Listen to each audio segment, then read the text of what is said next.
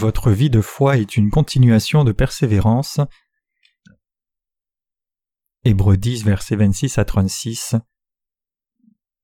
Car si nous péchons volontairement après avoir reçu la connaissance de la vérité, il ne reste plus de sacrifice pour les péchés, mais une attente terrible du jugement et de l'ardeur d'un feu qui dévorera les rebelles.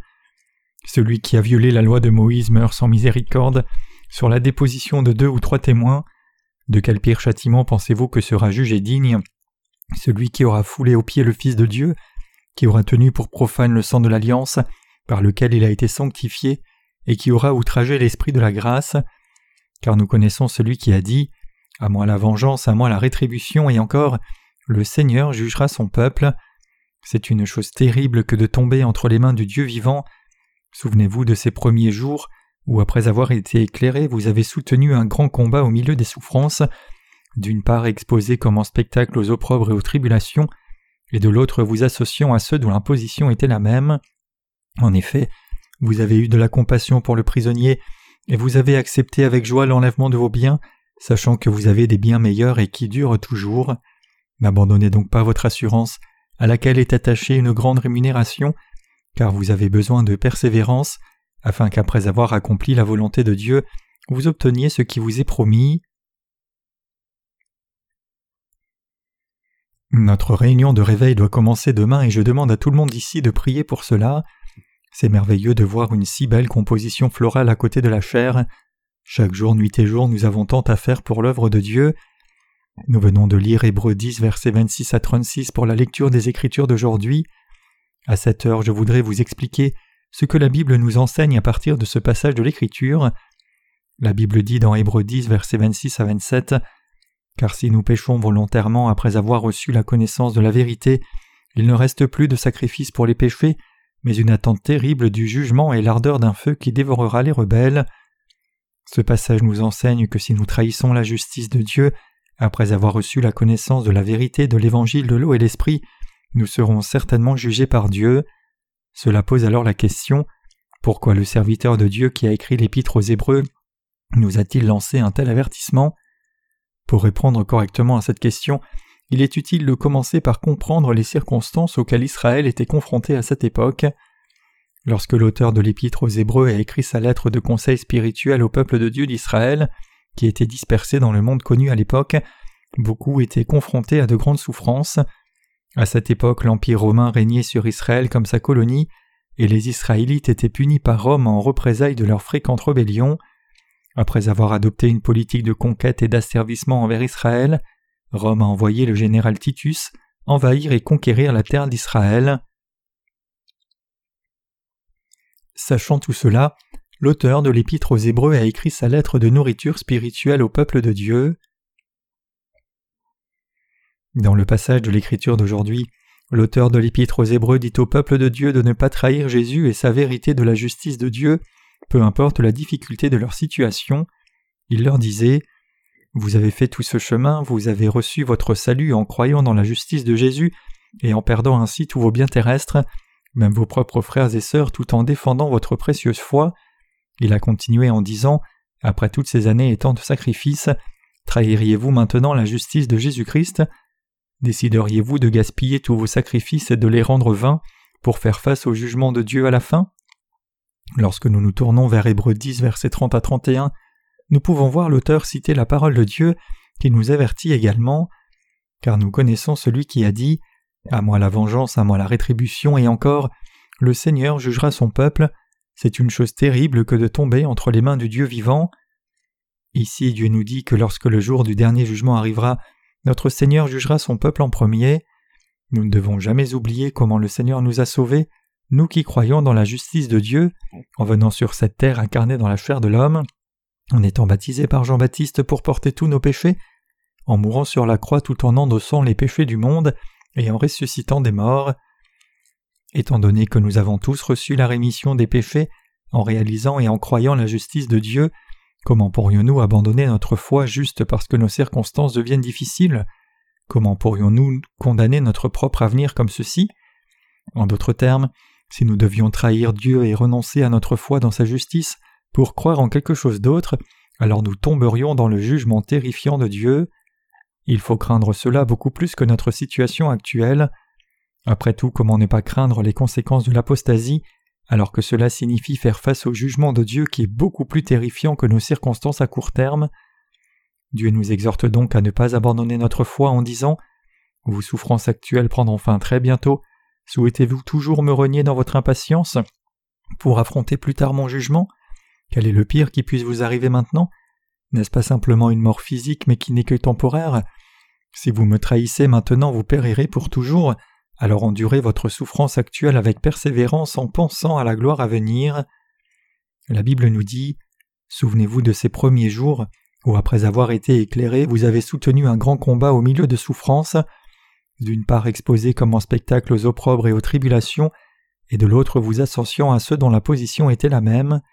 En effet, vous avez eu de la compassion pour les prisonniers, et vous avez accepté avec joie l'enlèvement de vos biens, sachant que vous avez des biens meilleurs et qui durent toujours. Hébreux 10, versets 32 à 34. Autrement dit, la Bible nous demande N'avez-vous pas supporté toutes ces souffrances jusqu'à présent, sachant que Dieu vous donnera son royaume? Les Écritures continuent ensuite en disant N'abandonnez donc pas votre assurance à laquelle est attachée une grande rémunération, car vous avez besoin de persévérance, afin qu'après avoir accompli la volonté de Dieu, vous obteniez ce qui vous est promis. Hébreux 10, 35 à 36. La parole de Dieu que nous avons lue aujourd'hui a été écrite il y a environ 1900 ans. À cette époque, Dieu a dit aux croyants en Jésus de persévérer. Aujourd'hui dans mon sermon, je vous exhorte également à persévérer tout comme ses prédécesseurs de la foi, alors que vous faites face à des épreuves et des tribulations tout comme ils ont vécu. Une foi durable est absolument indispensable pour nous tous qui croyons dans l'évangile de l'eau et de l'esprit. La patience est également importante pour nous, car elle consiste à endurer et à persévérer dans les épreuves. Alors que la douleur temporaire que nous subissons maintenant nous oblige à ne faire preuve de patience que pendant un court instant, Vivre notre foi jusqu'au jour du retour de Jésus-Christ requiert une persévérance considérable. Tout le monde lutte pour supporter la douleur. Bien que ce ne soit pas si difficile de supporter une douleur de courte durée, c'est une lutte pour supporter une souffrance continue. C'est ce dernier qui nous est demandé pour vivre notre foi jusqu'au retour du Seigneur. Nous faisons face à la plus grande lutte de notre vie de foi lorsque la promesse du Seigneur n'est pas accomplie immédiatement. En d'autres termes, nous luttons le plus pour endurer et persévérer en attendant le jour du retour du Seigneur. C'est précisément pourquoi Dieu a dit Car vous avez besoin de persévérance, afin qu'après avoir accompli la volonté de Dieu, vous obteniez ce qui vous est promis. Hébreux 10, verset 36. Comme Dieu l'a dit ici, nous menons nos vies de foi en faisant confiance à l'évangile de l'eau et de l'esprit, afin que nous voyions s'accomplir le retour promis du Seigneur. Il y a de nombreuses fois où nous devons supporter des épreuves pour le bien de l'œuvre du Seigneur, mais nous devons endurer de telles souffrances afin de prêcher l'évangile de l'eau et l'esprit et le servir. Lorsque nous vivons notre foi pour répandre l'évangile de l'eau et l'esprit, nous commencerons à réaliser que nos vies de foi sont toutes axées sur la continuation de persévérance. Pour que nous recevions les bénédictions promises par Dieu, nous devons endurer nos souffrances et nos difficultés actuelles. Nous devons tous courir notre course par la foi jusqu'au jour où nous entrerons dans le royaume du Seigneur. Il vaut beaucoup mieux pour nous de lutter avec beaucoup de travail à faire pour Dieu que de nous inquiéter d'avoir trop peu à faire pour lui. N'êtes-vous pas d'accord? Il est en effet préférable pour nous d'être occupés par l'œuvre de Dieu. Moi aussi je trouve c'est très satisfaisant de faire l'œuvre de Dieu avec vous, et je suis sûr que vous ressentez la même chose. Je sais ce qu'il y a dans votre cœur même sans aller sur le lieu de votre travail. Vous êtes tous très occupés par l'œuvre de Dieu tout comme moi, mais c'est toujours une joie pour vous tout comme c'est une joie pour moi aussi. Se réjouir de l'œuvre de Dieu, c'est ce que signifie vivre notre foi. Vous pouvez donc voir pourquoi il y a tant à faire. Il y a tellement de travail que cela nous submerge, mais en même temps nous sommes heureux de faire ce travail. Ce matin j'ai vu Aguin, un petit enfant, pleurer près de la porte d'entrée pour une raison quelconque. Je ne savais pas exactement pourquoi elle pleurait, mais dans mon cœur je lui ai dit Aguin, toi aussi tu dois endurer, tu dois tout traverser et persévérer en grandissant. De la même manière, pour les ouvriers les saints de Dieu, chacun d'eux doit endurer toutes les épreuves et les tribulations que Dieu lui apporte afin de le former. Il n'y a personne ici qui puisse vivre sa foi sans patience. Chacun de nous doit endurer toutes les épreuves qui se présentent à nous lorsque nous prêchons la justice de Dieu, car nous n'avons pas d'autre choix. c'est parce que c'est seulement alors que la justice de Dieu peut être accomplie. L'œuvre juste de Dieu exige de nous une endurance persistante jusqu'à ce que le Seigneur l'achève enfin et nous récompense à la fin. Alors que nous croyons dans l'évangile de l'eau et l'esprit, nous travaillons à notre tour très dur pour prêcher la justice de Dieu. Si nous ne surmontons pas nos difficultés en nous appuyant sur notre foi dans la justice du Seigneur, nous ne pouvons pas sortir victorieux. Pour être victorieux dans nos vies de foi, nous devons veiller à ce que notre foi en Dieu et en sa justice persévère, afin que nous commencions à porter du fruit. Nous devons défendre notre foi dans la justice de Dieu envers et contre tout. Ce n'est que trop évident, mais je ne saurais trop insister sur l'importance pour nous tous de défendre notre foi dans l'évangile de l'eau et l'esprit et la justice de Dieu. Je suis sûr que la plupart d'entre vous savent de quoi je parle ici, étant donné que j'ai abordé ce point à plusieurs reprises dans le passé. Malheureusement, il y a des gens dans notre Église qui ont fini par abandonner leur vie de foi, et il va sans dire que c'est totalement faux. Pourtant cela peut nous arriver aussi si nous échouons à persévérer et à tenir ferme dans nos épreuves et nos tribulations pour la justice du Seigneur. Chaque fois que vous et moi rencontrons des difficultés, nous devons prier le Seigneur pour son aide et obéir à sa volonté en faisant confiance à Dieu et sa parole. Nous verrons alors sûrement que tous nos problèmes sont résolus grâce à la justice du Seigneur. Si nous échouons autrement à supporter nos épreuves par la foi, alors nous finirons par trahir la justice du Seigneur. Nous devons tout endurer et persévérer en faisant confiance à la justice de Dieu. Quelles que soient les difficultés que vous pourriez rencontrer, vous devez les résoudre en mettant toute votre foi dans la justice de Dieu. Si nous endurons patiemment toutes nos difficultés pour prêcher la justice de Dieu, alors notre travail acharné nous récompensera finalement avec le fruit de la justice. Le fruit de la justice de Dieu, c'est son don pour nous, nous qui croyons dans l'évangile de l'eau et l'esprit. C'est vraiment incroyable et merveilleux. Après tout, n'avons-nous pas entendu de merveilleuses nouvelles du monde entier et beaucoup de gens nous dire qu'ils ont maintenant été sauvés de tous leurs péchés en croyant dans l'évangile de l'eau et de l'esprit prêché par nous? Ce matin, en écoutant le rapport sur nos activités missionnaires, j'ai entendu parler de quelqu'un au Kenya qui lisait nos livres sur l'évangile. Cet homme n'a apparemment lu que deux de nos livres, le tout premier livre de sermons que nous avons publié et un autre livre de sermons sur la Genèse. Pourtant, malgré le fait qu'il était relativement nouveau dans l'évangile de l'eau et l'esprit, son témoignage de foi était incroyable. Ainsi, chaque fois que nous entendons ou lisons à propos de la rémission des péchés que Dieu a donné à ses nouveaux croyants et leur témoignage de foi, nous sommes tous édifiés au-delà des mots. Je suis absolument sûr que de tels fruits de justice sont nés à travers nous parce que nous avons vécu par la foi pour prêcher la justice de Dieu comme ceci. C'est parce que nous avons travaillé dur et enduré avec patience pour le bon travail de Dieu que les fruits de la justice naissent partout dans le monde. En d'autres termes, nous portons de tels fruits de justice parce que nous travaillons dur pour prêcher l'Évangile et soutenir le ministère. Au début seuls quelques fruits étaient nés, mais maintenant nous entendons parler de nouveaux fruits nés de partout dans le monde. Tout cela parce que nous avons enduré et persévéré encore et vivons par la foi pour l'amour de la justice de Dieu. Le Seigneur a effacé tous les péchés de toute la race humaine une fois pour toutes avec l'évangile de l'eau et de l'esprit. En croyant dans cet évangile de l'eau et l'esprit, nous avons été sauvés de tous nos péchés une fois pour toutes, et en gardant notre foi dans la justice du Seigneur, nous continuons à le suivre par la foi. Par conséquent, nous devons tous continuer à faire le bon travail du Seigneur tous les jours et vivre par la foi jusqu'au jour où la volonté du Seigneur sera pleinement accomplie dans ce monde.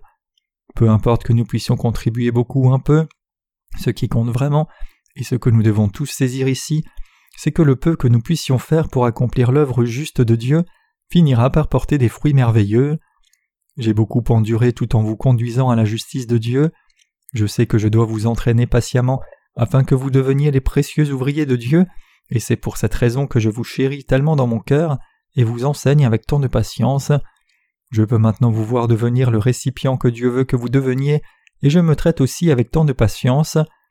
Aujourd'hui c'est la fête des parents en Corée, et pour marquer cette occasion, les enfants épinglent un œillet sur la poitrine de leurs parents en signe de leur amour et de leur respect.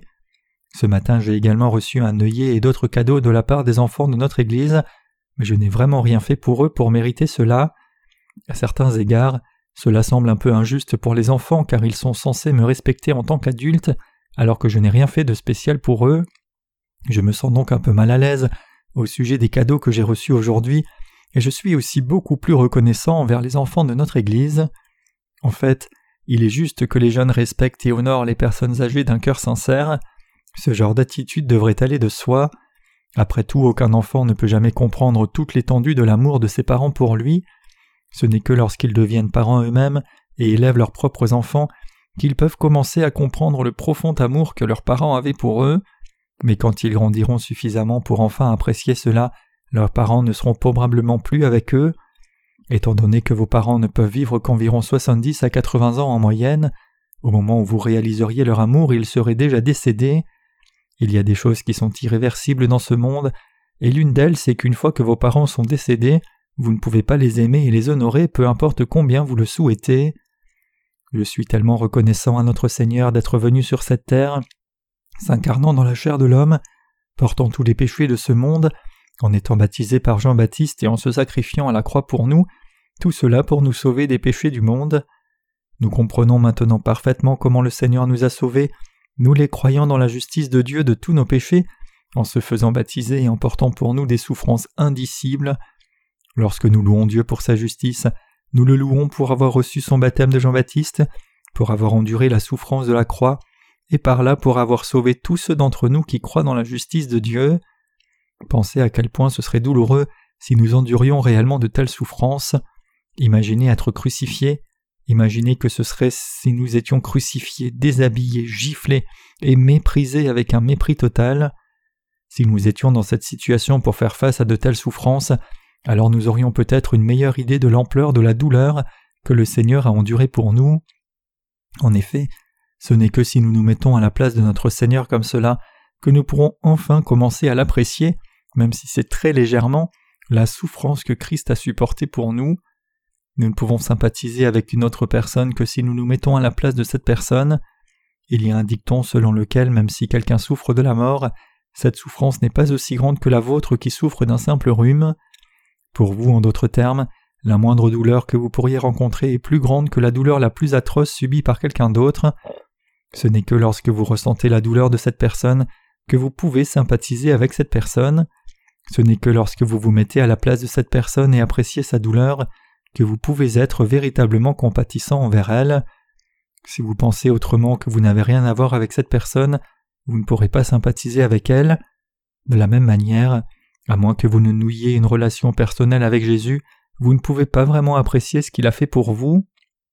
Lorsque le Seigneur est venu sur cette terre pour nous, il a porté tous nos péchés en étant baptisé par Jean-Baptiste, et pour nous sauver de tous nos péchés, il a supporté toute la condamnation de tous nos péchés en endurant la souffrance de la crucifixion. Ce n'est que lorsque nous considérons sérieusement ce que ce serait pour nous de supporter réellement une telle souffrance que nous pouvons vraiment apprécier la passion du Christ et croire en lui. C'est alors que nous pouvons saisir l'énorme sacrifice que le Seigneur a fait pour nous, tout cela pour nous sauver de nos péchés. C'est une joie pour vous et moi de continuer à suivre la justice du Seigneur. Je fais donc de mon mieux pour vous permettre de soutenir l'œuvre du Seigneur avec le moins de difficultés possible. Je pense toujours à ce que je peux faire pour vous aider.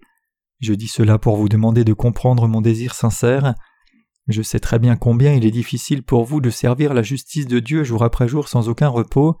L'été de cette année approche si vite, et chaque fois que je pense à vous qui travaillez si dur sous le soleil brûlant, je sens votre souffrance. Bien que je ne puisse pas vous aider dans tout ce que vous faites, Sachez que mon désir sincère est de vous aider toujours de toutes les manières possibles. Je sais à quel point vous vous battez pour accomplir l'œuvre de Dieu, mais vous devez endurer cela par la foi. Vous et moi devons persévérer pour la justice de Dieu. Ce n'est qu'alors que les innombrables âmes du monde entier pourront être sauvées de leurs péchés et recevoir la vie éternelle. Je ne veux pas passer cette heure à prêcher un sermon que vous écouterez et que vous oublierez bientôt. Vous pouvez entendre ce sermon avec une oreille et le laisser sortir par l'autre oreille, mais ce n'est pas ce que je veux. Je suis absolument convaincu que la parole de Dieu que je vous prêche maintenant est tout à fait vraie. C'est pourquoi j'ai mes sermons enregistrés et transcrits, afin qu'ils puissent être publiés et atteindre toute personne dans le monde. Parce que la parole que je prêche ici est la parole de Dieu, je veux qu'elle ait un effet puissant sur tous ceux qui l'entendent ou la lisent. Si ce que je prêche n'est pas vrai, il n'est évidemment même pas nécessaire de l'écouter, encore moins de l'enregistrer ou de le transcrire, mais si cette parole est vraie, elle doit être enregistrée et préservée pour tous les autres dans le monde et pour les générations futures.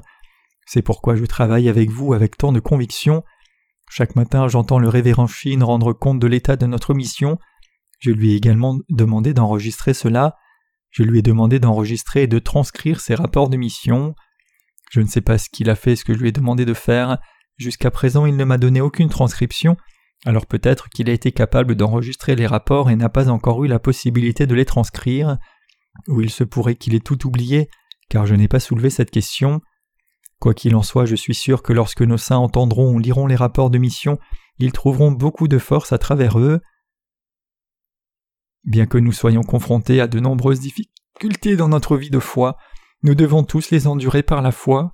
Nous ne devons jamais céder à l'impatience et finir par trahir la justice de Dieu. Je vous supplie de ne jamais laisser cela vous arriver. La Bible dit L'Éternel jugera son peuple. Hébreux 10, verset 30. Ailleurs, dans 1 et 2 Corinthiens, les Écritures nous disent également que Dieu jugera d'abord son peuple, puis jugera les incroyants. En fait, il y a beaucoup de méchants, même parmi ceux qui professent croire dans la justice de Dieu, et Dieu jugera ces personnes en premier. Vivons donc tous notre foi, afin qu'aucun de nous ne fasse face au jugement de Dieu. Si vous vous opposez à Dieu et que vous vous opposez à son Église, vous serez jugés sûrement. Je ne vous menace pas ici, mais je vous fais juste remarquer ce que la parole de Dieu dit réellement. Après tout, que pourrait faire un homme faible comme moi pour vous menacer? Pensez-y. Ce n'est pas comme si tu me craignais même si je te menace. Je n'ai jamais été conflictuel. Je n'ai jamais frappé personne de ma vie, même pas quand j'étais enfant. Quand je joue au football, je me fais attaquer tout le temps, mais je n'ai jamais attaqué personne. Si quelqu'un devient agressif envers moi, je recule toujours et j'essaye de raisonner avec lui. Non seulement je déteste la violence, mais j'en ai vraiment peur. Je suis donc la dernière personne à laquelle vous vous attendriez pour vous menacer. Ce n'est pas moi, mais Dieu lui-même qui a dit qu'il jugera celui qui trahit sa justice, et puisque c'est ce que Dieu a dit, il jugera en effet de telles personnes sûrement. Souvenons-nous que nos ancêtres de la foi, qui ont marché avant nous, ont pu rencontrer le Seigneur face à face, parce qu'ils ont tous enduré patiemment leurs épreuves et leurs tribulations, et ont persévéré leurs souffrances. Aujourd'hui aussi c'est ce que le Seigneur attend de vous et moi. Maintenant que nous avons rencontré le Seigneur, nous devons tous persévérer dans la patience. Ce n'est que lorsque le Seigneur reviendra sur cette terre, lorsque nous nous tiendrons devant sa présence, que nous pourrons le voir face à face dans son royaume. C'est pourquoi la patience est si importante pour nous maintenant. Nous devons persévérer dans toutes nos épreuves. Comme le dit le proverbe, la patience est amère mais son fruit est doux, et tout vient à celui qui attend. Nous devons en effet endurer toutes nos épreuves pour le Seigneur, et si nous demandons au Seigneur son aide et si nous nous entraînons dans l'Église de Dieu, nous serons plus que capables de surmonter toutes nos difficultés. Nous savons que les fruits sucrés nous attendent après les épreuves, nous savons que les bénédictions abondantes de Dieu nous attendent, et nous savons que Dieu bénira son Église et chacun de nous dans tout ce que nous faisons pour prêcher son Évangile. Alléluia.